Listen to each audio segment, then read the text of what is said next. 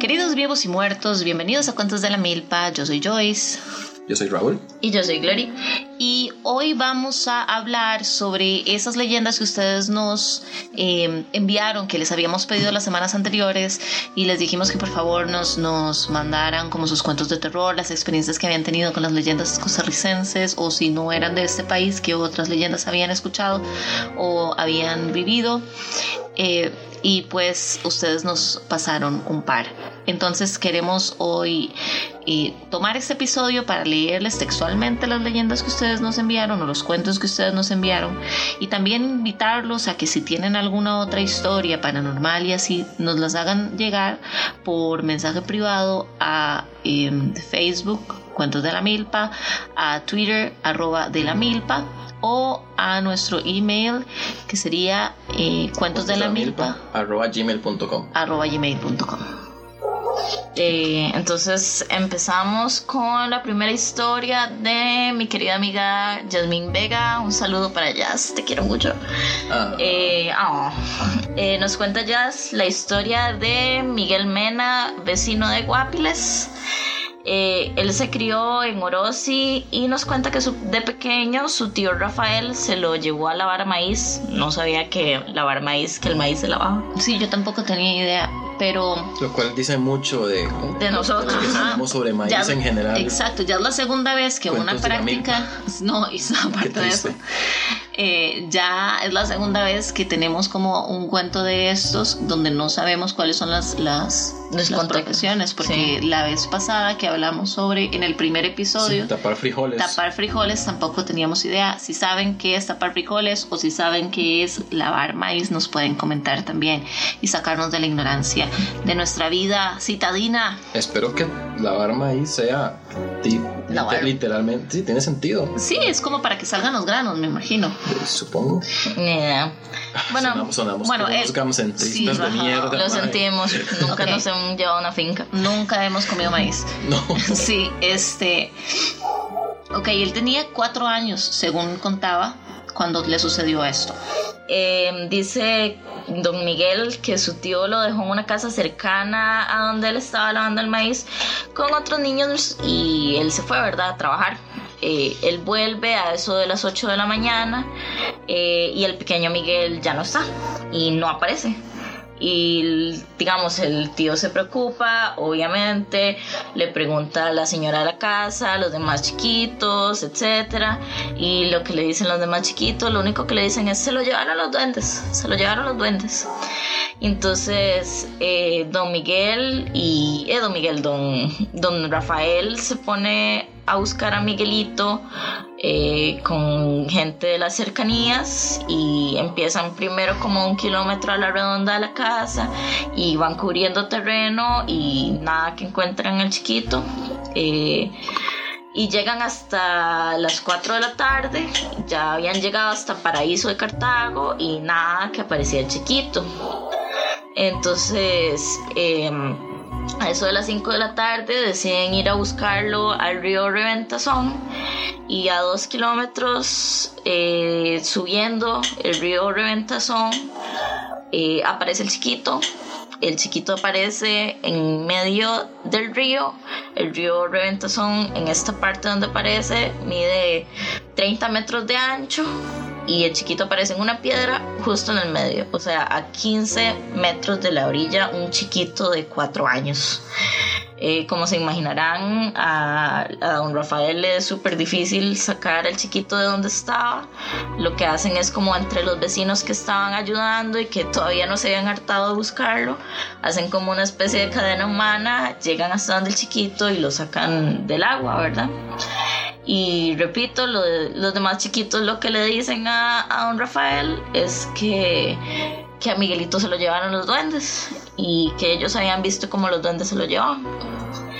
Eh, nos cuenta don Miguel que desde el incidente él tiene lo que él describe como episodios que yo diría que son disociativos, que son episodios donde él se desconecta del entorno. Entonces, eh, durante estos episodios lo tienen que, le tienen que dar de, comer, lo tienen que cuidar, eh, tienen que estar pendientes de él porque está como desconectado del mundo, tienen que bañarlo, etc.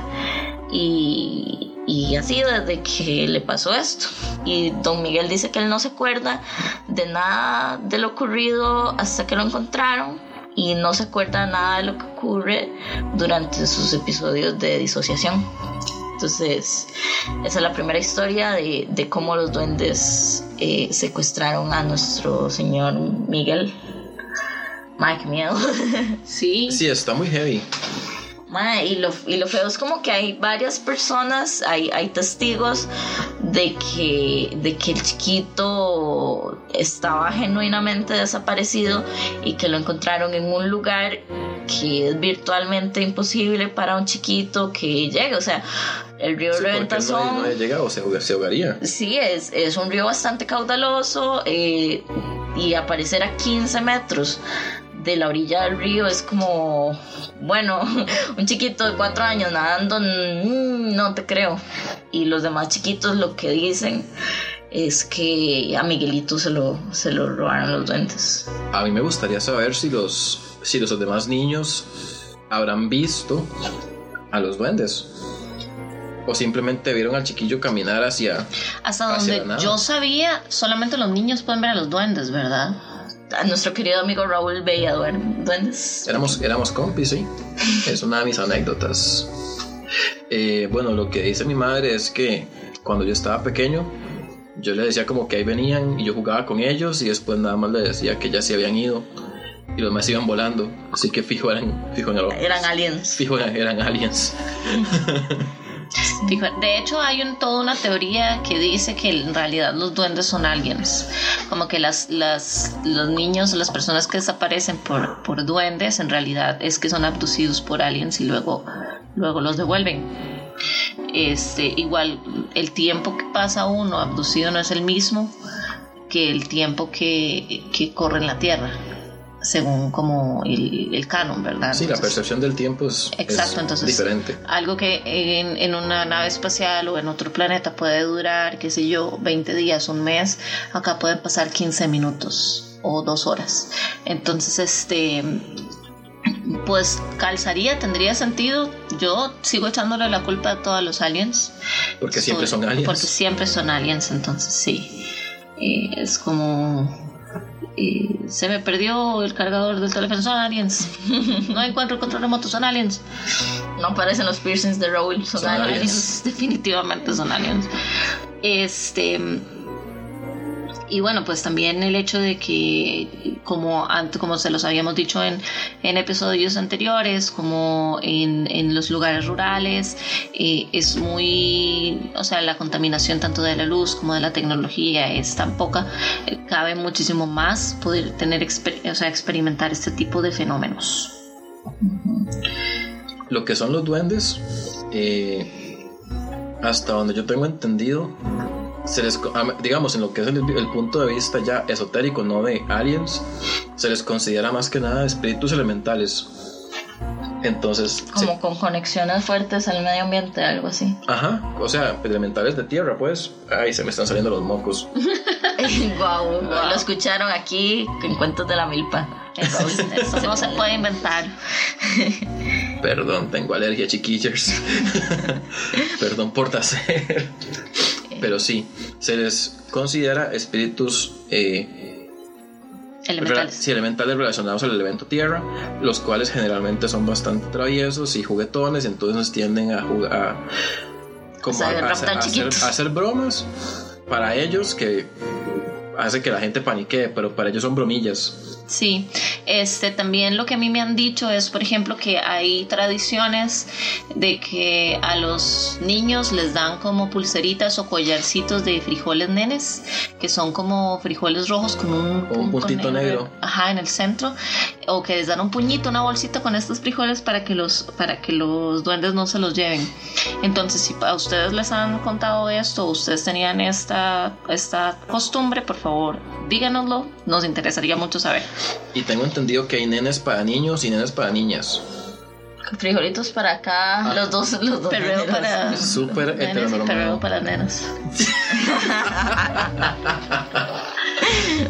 Dios. Los nenes heteronormados. Los nenes heteronormados, los frijoles heteronormados. Sí. Ok. Eh, bueno, esta es la historia de, de- que nos cuenta Jazz. Muchísimas gracias. Realmente fue una historia bastante interesante y muy, qué miedo, o sea, en serio, qué miedo tener como todas las buenas intenciones de nada más hacer una tarea cotidiana y que pasen este tipo de cosas. No, y que también tuvo secuelas por muchísimo tiempo. Sí, sí, eso es lo peor, como que le haya afectado a un nivel como, di, como nivel como casi de estrés postraumático, esa es vara. Pero qué duro, qué duro no saber qué pasó. Sí, porque nos comentaba que las secuelas estuvieron presentes como hasta los 50 años. O sea, 46 años. con, con secuelas, secuelas. porque a usted se lo robaron los duendes, mae, qué fuerte. Sí, de hecho ahora que estábamos comentando esta historia, yo les decía como la similaridad, eh, las similitudes que tienen con los niños de ojos negros, ¿verdad? Como que después de que a uno lo visitan estos niños, uno, si no, si no saben quiénes son, revisen el episodio o un par de episodios atrás, este, sobre los creepypastas. Eh, estos niños lo que hacían es como que cuando uno los deja entrar, o sea, nunca los dejan entrar a ningún lugar, ni a sus casas ni a sus carros, este, pero si entran lo que hacen es que te dejan este, Secuelas. secuelas de por vida, como que te dejan mal de salud y de suerte y todo. Ok, la segunda historia que nos llegó fue de parte de César, eh, eh, mejor conocido como Dumat en eh, Twitter y en Instagram. Y él me contó que una vez venía muy, muy borrachos, tanto que se venía agarrando de las paredes de la casa, de las casas así del barrio para no caerse. Super piloto automático. Eran como las 3 de la mañana y en ese momento él se había tomado toda la plata del taxi y e inclusive como, o sea, toda la plata que tenía, inclusive la plata del taxi y el, taxista lo dejó como hasta donde le daba la, la plata para pagarle a la María, ¿verdad?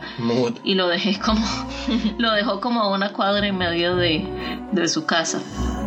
Entonces, cuando estaba pasando por ahí, uno de sus amigos del barrio estaba fumándose un cigarro ahí en la esquina y nada más lo vio caminando, pero y le iba, lo iba a llamar y lo iba a saludar, pero no le, no le salió la voz.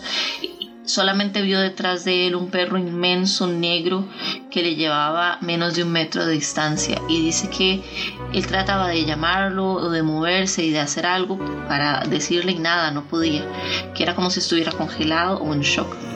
Dice que el perro solo lo vio un segundo y no pudo hacer nada y que cuando, cuando él o cuando César terminó de pasar, que ya él pudo moverse, inclusive el cigarro que, él estaba, que su amigo se estaba fumando se consumió solo en ese tiempo. Este, en ese tiempo pues no habían celulares, eh, solo si tenías muy buena plata o muy buen ingreso de dinero podías tener uno. Entonces dice que él se metió a la casa y se aguantó la mañana siguiente y luego lo llevó a buscar. Le preguntó que si se acordaba de algo que había pasado la noche anterior y él le contestó que nada, que solo que se montó en un taxi y luego amaneció en la cama. Entonces, esto pues es una de las, de las historias que nos mandaron que tiene alusión con el cadejo. Me llama, me llama la atención que estuviera tan asustado porque en lo que habíamos visto en capítulos anteriores, el cadejo en realidad lo que hace es cuidar a la gente. O Sí, sea, el el, cadejo bicho como se que ve te- feo, como pero que te no te va a matar. No, no mata a nadie, solo te sigue. Lo que pasa es que si uno no lo sabe y uno nada más ve esa vara y, y, y te asustas, o sea, no, no es como que racionalmente vos vas a decir, ah, no, es el cadejo, es Y yo, más eso, y yo un compa. pellillo. Sí. Pellillo, venga. Pellillo. Ajá, exacto, pisi, pisi, pisi. Sí, no. Bueno, a mí me pasó, eh, una vez les comentaba a, a Me acordé, Raúl. me acordé de un meme que tenía la foto de un perrito que decía, no soy el pispis, y abajo el pispis. Eh, yo le comentaba a Raúl y a Joyce que mm, a mi abuelito lo siguió el cadejo hasta la casa, que él venía tarde de, de, no sé, me imagino que del bar, porque mi abuelito, si bien fue una excelente persona, siempre sí le gusta el guaro, ¿ah? Como a todos los señores de este país, creo. Y la cuestión es que mi abuela lo estaba esperando en la puerta de la casa para regañarlo y cuando vio que se iba por la esquina, lo vio con esta cara de cagado y mi abuelita abrió la puerta y ya lo estaba regañando y le decía, Mayello, ¿por qué vienes a estas horas? Y bla, bla, bla. Y mi abuelito le dijo, Velma, cállese, déjeme entrar y cierre la puerta rápido. Entonces mi abuela se asustó, lo dejó entrar y en lo que estaba cerrando la puerta, eh, cuenta mi abuelita que ella lo que vio fueron dos ojos rojos grandísimos y un par de cadenas que relucían como con la luz de la luna y mi abuela, sí, mi abuela cerró el, la puerta de la casa rápido y le preguntó a mi abuelito qué, era eso. Y mi abuelito le decía que, que era el cadejo, que lo venía siguiendo y que él sentía el aliento del perro como en la nuca y que lo escuchaba caminar detrás. ¿Qué pasará si uno se vuelve al cadejo y le dice hola pues, este y yo en la casa con el cadejo. Sí sí sí mi mamá. Raúl otra vez. Raúl deje de traer cadejos a la casa. Este pero sí o sea que, que ¿qué pasará si en serio una persona llega y se da vuelta y... Y, le hace... Sí, y, le, acaricia las orejillas y le acaricia la pancilla. El perrillo del demonio ahí haciéndole, le enseñándole la panza. Sí, imagínate. O tal vez se lo jama. No todas las personas pueden decir que, que le hicieron cariñito a un pus pus del demonio. 10 días yo lo hago.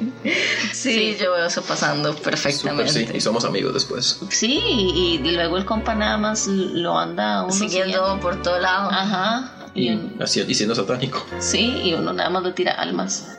le tira gente. Súper le tiraría almas. Sí. El almuerzo.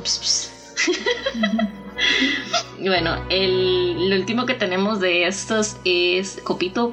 No, no sabe. Tenemos todavía dos. ¿Dos más? Sí, tenemos este y falta otro más. Ah, bueno, perdón. Ok, el último que yo tengo. es que este lo tenemos en WhatsApp. Sí, perdón. El último que yo tengo que me llegó a mí por los medios oficiales. este es sobre Copito. Eh, y esto nos lo manda nuestro, nuestro radio escucha, Ronald Gamboa. Él nos cuenta que en la zona de los Santos, y esto, ojo, yo nunca había escuchado esta historia. Sí, yo tampoco. Entonces, si ustedes son de la zona de los Santos o por ahí y conocen esto y nos lo pueden confirmar o pueden enviarnos inclusive más relatos acerca de Copito, todo bien. Dice, en la zona de los santos yo iba en un camino de piedra en la noche y uno iba con el miedo de encontrarse algún ser de esos como la llorona o el cadejos. Me encanta porque es como, en la zona de los santos lo que uno más tiene miedo es encontrarse al cadejos y a la llorona y aquí es como me van a violar, me van a asaltar, este, me van a matar, pero sí. Una vez Oí de lejos que se arrastraban las cadenas y las leyendas del cadejos decían que era, ese era el indicio y yo me apresuré del paso para dejar la oscuridad y poder llegar a un lugar donde había una lámpara eh, o mercurio de esas que pone la compañía de luz de los santos. Y de pronto, sin previo aviso, apareció un perro, pero no uno negro ni con cadenas, sino un, un perro blanco grande. Un pis, Un pis, manso. un purri. Sí, un purri. Yo en ese momento, un good boy. Ah, un buen chico, sí. Qué wholesome. Sí. Yo en ese momento entendí que era cierta la historia de Copito, un perro blanco o un espíritu bueno que te acompañaba y te defendía de la presencia del cadejos. El anticadejo. El anticadejo. Aunque, yo, ¿usted se acuerda que yo le decía que era un cadejo blanco? Sí. ¿Será que.? Ese era Copito. Lo que pasa es que usted es del de la zona norte de Guanacaste. Ahí solamente le dicen el anticadejo. Dijo sí, porque no tienen imaginación. Ajá. Como el anticristo, pero bueno y versión perro. Ajá, exacto. En cambio, en la zona. De, los, creo. En la zona de los santos sí tenían su nombre regional Copito. Y es Copito, es cero. Todo el perro. Ese no es el perro de. o la oveja de Heidi que se llamaba Copito. No sé. Es el gato de Marco. bueno, entonces, Copito lo acompañó durante unos minutos y luego se perdió en lo oscuro. El perro no ladraba, parecía muy seguro, no estaba sucio como otros perros, no buscaba comida tampoco, solo te miraba y conducía en el camino. Algo así como estas cuestiones mexicanas. eh, Como un alebrije. Como un alebrije. Sí, puede ser, solamente que normal. Con forma. ¿Qué versión purri? No, versión vainilla. Era una alebrije Versión vainilla. familiar. Sí, exacto. Eh, en un pueblo tan pequeño, todos sabrían de quién es un perro así, pero nadie de los que yo conocí tenía un animal parecido. Estoy seguro que algo malo me iba a pasar y la compañía de Copito me salvó. Qué, qué bonito, o sea, qué, qué lindo Copito preocupándose por las personas. Una vez más, demostrado que los perros no, No los los merecemos. Del todo no los merecemos. Sí, no. Sean purris vivos o purris espirituales. Todos los purris son buenos excepto el cadejos. Bueno, igual el cadejo El no te hace nada. más está- Bueno, el cadejo no sabemos porque nunca le hemos tocado. Él es malinterpretado. Vea, Raúl, por favor, la próxima vez se pone hasta el puro Raúl y a las 3 de la mañana por Heredia Sí. va caminando. ¿ok? Yo sí. Nosotros le seguimos a una distancia con el carro para ver que no lo maten. No, porque ahí no, ahí, ahí no podríamos. No, porque no, no, va a subir, no podemos hackear el sistema no se puede de hackear- cadejos. no se puede hackear el sistema. Lo siento. Eh, Finalmente tenemos otra historia eh, que esta es sobre brujas. Brujas de verdad. Uh. Brujas de Guanacaste. Bra. ¿Qué le pasa? Usted y yo somos brujas de verdad. Sí, 100%. pero esta maldita nos, nos sobrepasa porque yo no, yo no te logro hacer esos embrujos. Esta, buena es- suerte. Imagínense. Esta historia me la envía mi hija biológica, 22 años, Silvia Mayorga. Y es sobre la- su hermana, la hermana de ella, que no es mi hija biológica, porque creo que es mayor que yo. Dice que un día en la mañana llegó una señora que simplemente entró a la casa y dijo que venía a visitarla, que era una señora pequeña, morena, y que le empezó a hablar así como si fueran compas de toda la vida. La verdad es que la señora se quedó ahí como si nada, hasta que la hermana de ella le dijo que ya tenía que irse porque iba a llegar su esposo. Ay, suave, la alergia. Los mocos. Los mocos. El volcán. Entonces la señora se fue y le dijo que otro día venía a visitarla. Y desde ese día la empezaron a asustar.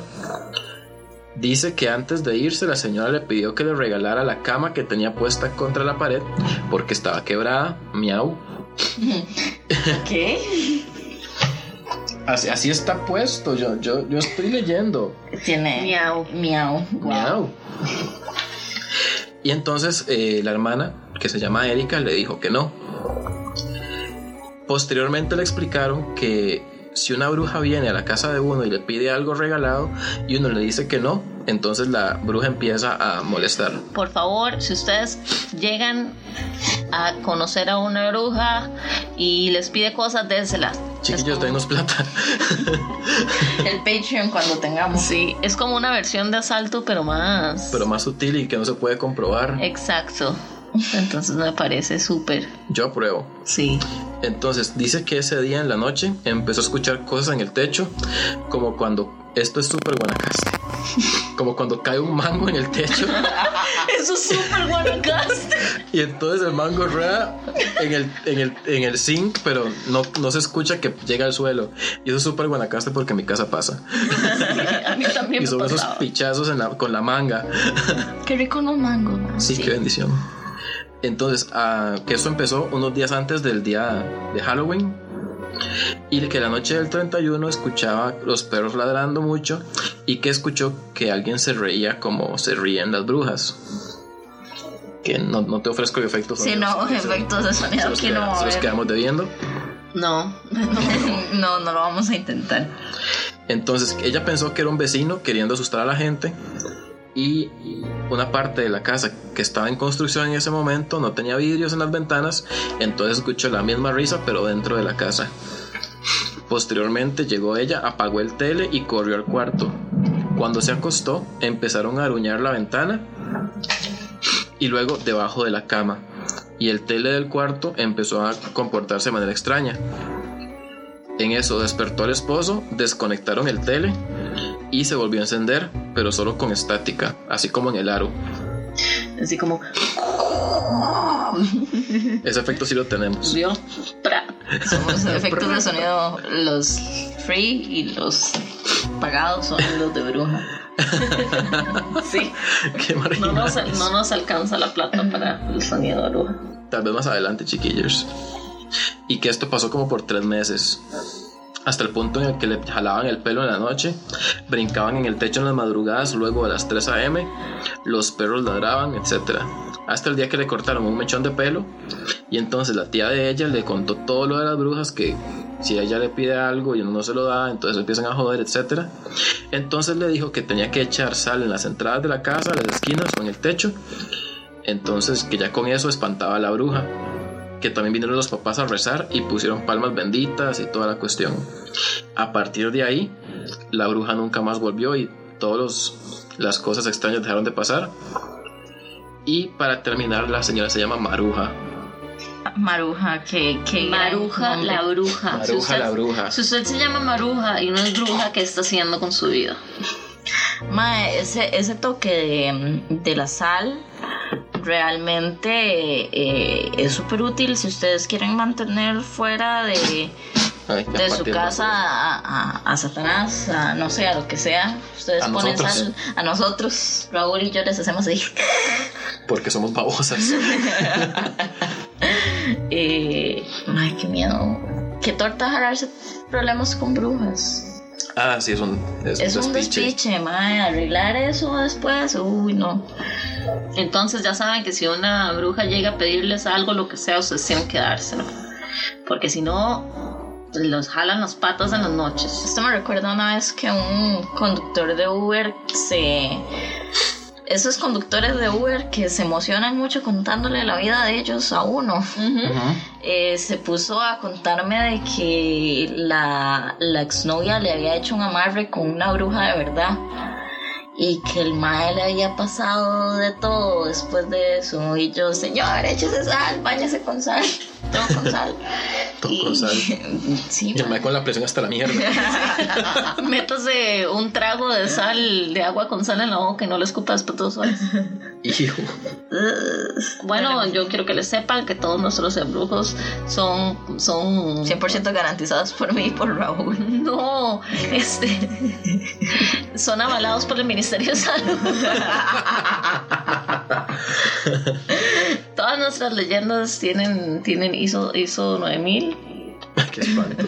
También les tenía un bonus que se acuerdan que les tenía una historia que no les conté porque quería como la reacción genuina de ustedes.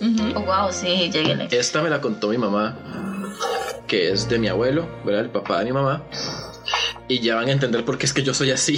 Ok. Porque él cuando estaba joven, él, de verdad, no habían luces, etcétera, porque eso fue hace 25 mil años en Liberia.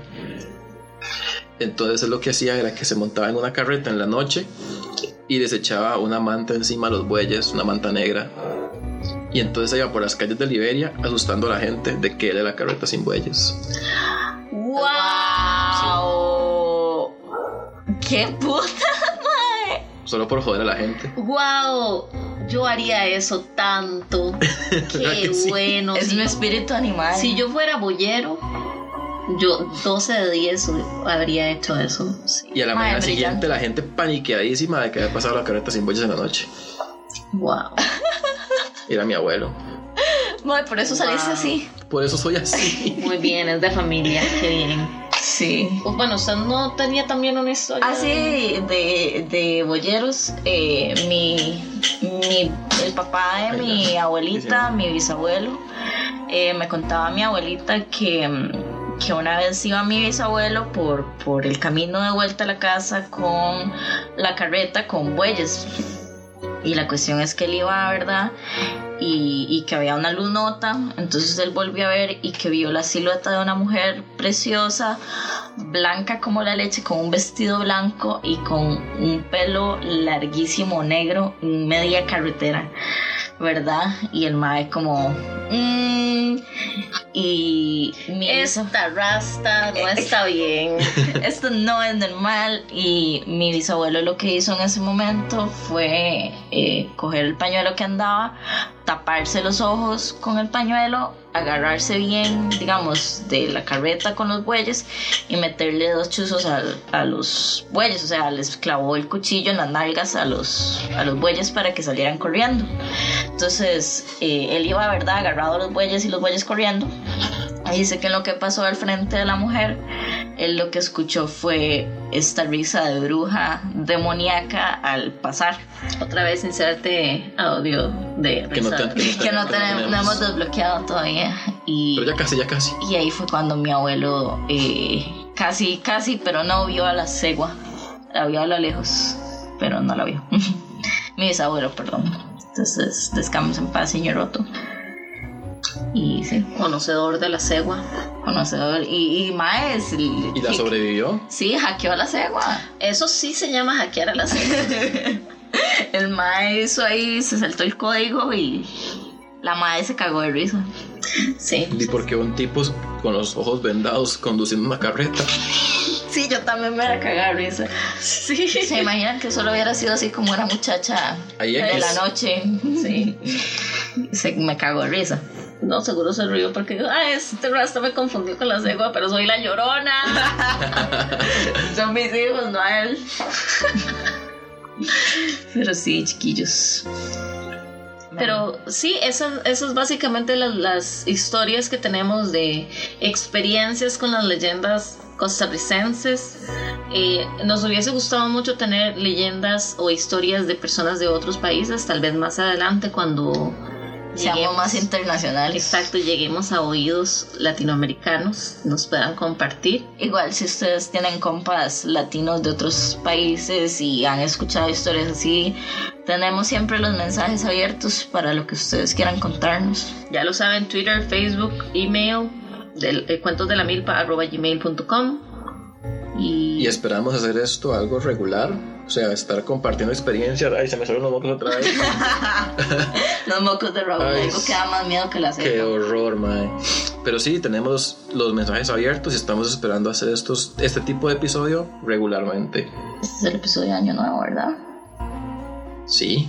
Sí. Oh. Queremos desearles a todos ustedes, nuestros queridos oyentes, un muy feliz Año Nuevo. wow, sí, y ya vamos, en el 2019 vamos a volver a tener muchísimas más leyendas, más historias de terror y también muchísimas más sorpresas porque hay muchos temas que claramente no hemos tocado porque apenas estamos empezando.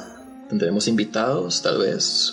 Esperemos que sí. Les explicaremos sobre la Tierra es plana. ¿Lo es? Mm, Sí, sí lo es. Sí. Spoiler alert, sí lo es. Y también es hueca. sí, es hueca y plana al mismo tiempo. es plana. Y las aves no son reales. Y la- la- Eso es de fijo. Yo sí. Ya lo sabemos de fijo. Ya lo comprobamos, tenemos un pavo X Y Avril Lavigne está muerta. Es cierto, vamos a hablar sobre cómo Avril Lavigne está muerta, cómo Shakira está muerta y cómo... Shakira también está muerta. Sí, y cómo Britney es un clon. Esa Avril sí me impactó. Y Avril Lavigne. Es la que Que estamos es un hablando. clon, sí. No, que está muerta. Pero no, yo creí que era Lavigne. Bueno, ignórame, soy rubia.